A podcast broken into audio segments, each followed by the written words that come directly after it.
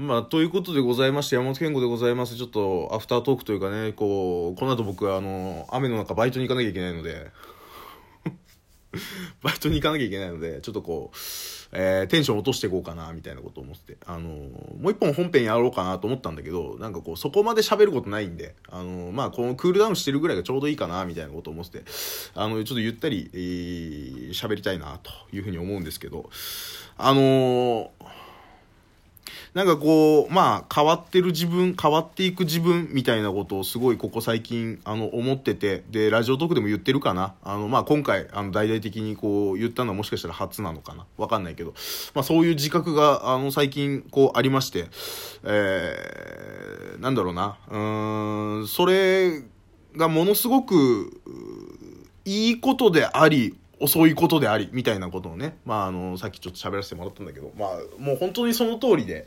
えー、もっと前にね、本当に、それこそ実年齢17の時に今の状態のね、今のこの変化の仕方をしてたら、あもっと人生変わってたのかなって思うし、まあ、したら今俺はここにいない可能性もあるし、なんか、っていうことを考えたりももちろんするし、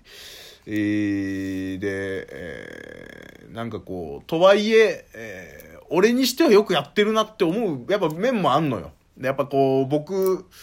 という人間を僕が一番分かってるつもりでして。えー、まあそりゃそうだよね、自分のことだからね。うん、だからそんな中、うーん、27で変われたっていうね、この、俺もう一生変わんないと思ってたの、本当に。で、もそれはもう常々、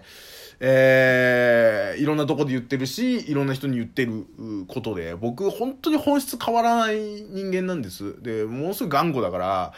あの、それこそあの、えー、まああんまりここで俺言ってない話なんだけど、まあな、今なんでこの話しだしてんだろう俺って思ってるんだけど、あの中学生ぐらいの時に僕あのカウンセリング行ってたんですよ。カウンセリングね。で、っていうのは、僕あの中1の時に突然トイレ近くなってなんかこうお腹めちゃめちゃ痛くなるようになっておあの小さい方も15分に1回とか行くようになったわけ。でまあそれは言ったらいろいろ調べてったらまあもうその内臓的なねその臓器的なところに何の異常もないと。いろんな検査したけど。でそうなるともうもはや精神的なところですねってなるわけ。ね。でうん、それでカウンセリングを勧められて、カウンセリング行ったんですよ。で、僕、結局それカウンセリング自体は3年ぐらい通ったのね。3年ぐらい通ったんだけど、もうね、最終的には、もうこの子には無理ですってなったのね。話聞かねえから。本当に、そのカウンセリングってやっぱ、こう、最近あったことを喋って、で、こうこうこういうことでちょっとなんかつまずいてる部分がありますみたいなことを話すわけ。まあこれは僕のカウンセリングの受け方よ。ね。僕が受けたカウンセリングの受け方なんだけど。ね。で、そうすると、う、そのカウンセリング、カウンセラーの人が、大なり小なりヒントみたいなことを言ってくれたりとか、まあこういう方向で言ったらいいんじゃないのとか、こう話聞いてくれるっていうね、話聞いてくれて、えー、一個こう、軌道修正じゃないけど、その人格形成の部分でちょっとこう修正してくれたりするっていうのが、あの、カウンセリングっていうね、本当に1時間とか喋るわけ。ね、1時間とか喋って、えー、まあ将来のことだったり、最近のことだったり、いろんなこと、いろんなことを喋るわけ。ね。で、それをやるんだけどさ、3年間ね、俺そのアドバイス1個も実行してないのよ。だって、それはお前の考えだよねって俺ずっと思ってっから。中学生の俺がね。大人の先生よ、大人の先生よ。そう思ってんの。うん。それは、あなたの考えよね。俺はこう思ってるから。こう思ってるっていう報告です、これはっていう。何の意味もない。ものすごい高いのよ、カウンセリングって結構いい値段すんのよ。何にも聞かなかったね。うん。だそんな人間が、やっぱこう、そういう経験がやっぱあるし、他の人の意見をまあ聞いてこなかったし、自分を変えるっていうことの、うん、怖いとかじゃないのよ。やっぱこう、自分を変えて、うん、なんだろうな。やっぱこう、さっきも言ったけど、やっぱこう、無理するっていうところになってくると、結局その、そあそれを一生変わったとして一生続けなきゃいけないんだみたいなことがあるから。でそれは俺は大きくは間違ってないと思う。その考え今でもね。でだからこそあ俺変わることないと思うって。それはずっと思ってて言ってた部分があって。ただやっぱそれはさ変わろうとしてさ変わることはないなって思うっていうことなわけ。でいざ今回こう僕の僕が変わろう変わろうとしてるわけじゃなくてただ変わってってるだけなのね。俺のな何のコントロール感にないところで。あそのパターンあったんだみたいなことを。うん。なんかこう人生すげえ諦めてたけどあそのパターンあるんだったら別に諦めなくてもよかったなって思うこともあったりすんのよね。それはね今となってはね。うん。難しいね。難しいよ本当に。うん、とはいええー、根本がじゃあ全部変わってるかっていうとまあその短期間でもちろん変わるはずもなく変わってってる部分と変わってない部分って多分あると思うのよ。でそれがこうなんだろうな。だから今後変わり続ける保証もなければ変わらない保証もないしなんかこうそこに対してめちゃくちゃな自信があるわけではないがなんだろう。不思議とねあのー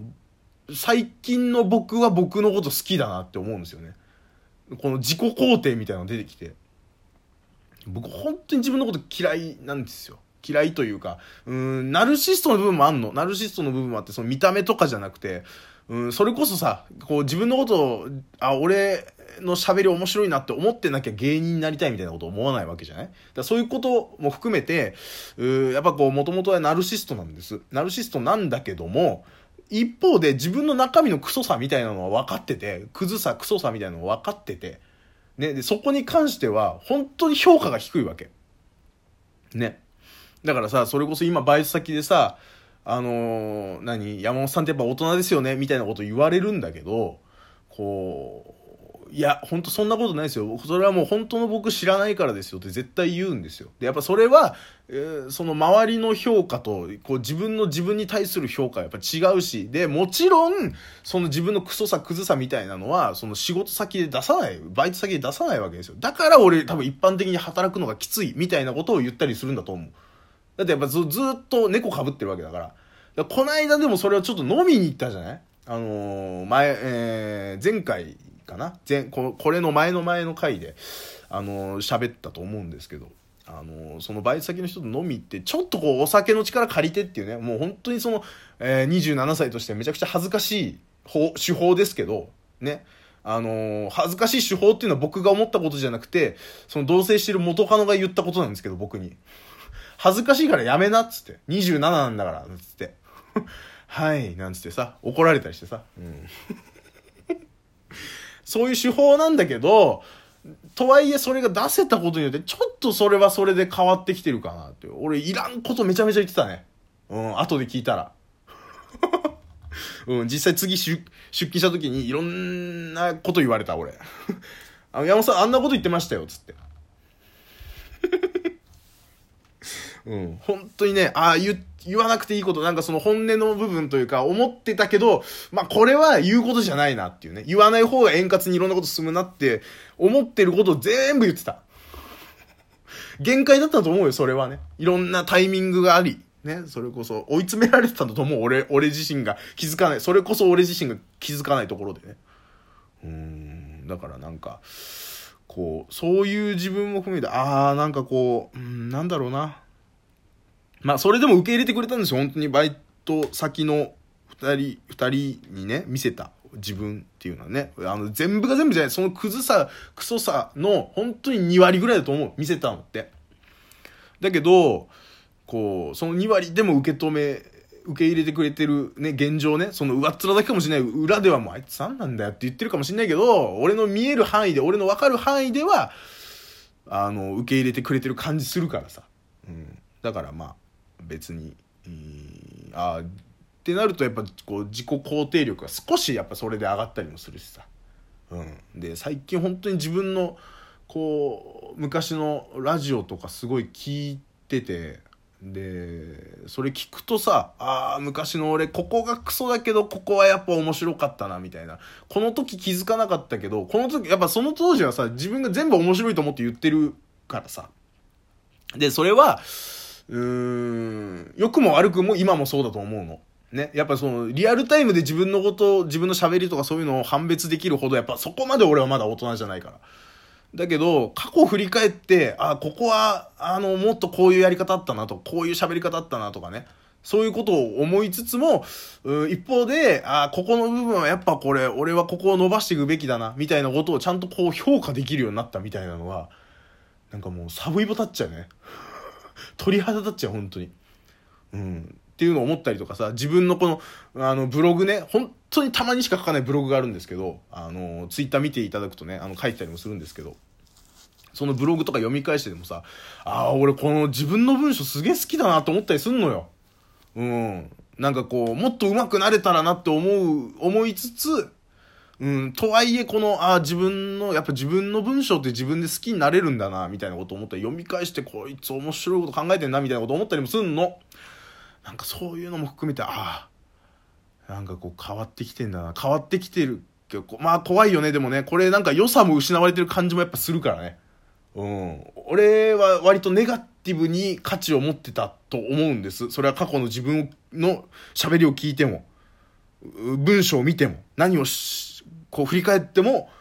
僕のネガティブさに良さがあった部分が、ネガティブとポジティブのその異常なバランス性みたいなね、変なバランスみたいなところに価値があったと思うから、そこが崩れ始めてるっていうの怖さはもちろん。なんかもう、凡人になるんじゃないか、みたいなこと思ったりもするんだね。まあ、ただ、ただ言っても27で17歳の精神年齢になっただけだから、うん。凡人になるにはあと20年か30年くらいかかると思うけどね。その頃には俺死んでるかもしんないしね。うん。なんかこう、ああ、なんかね、本当に面白い。ほ、ほんと生きるって面白いなって最近、あのー、思えるようになったね。うん。27でね。うん。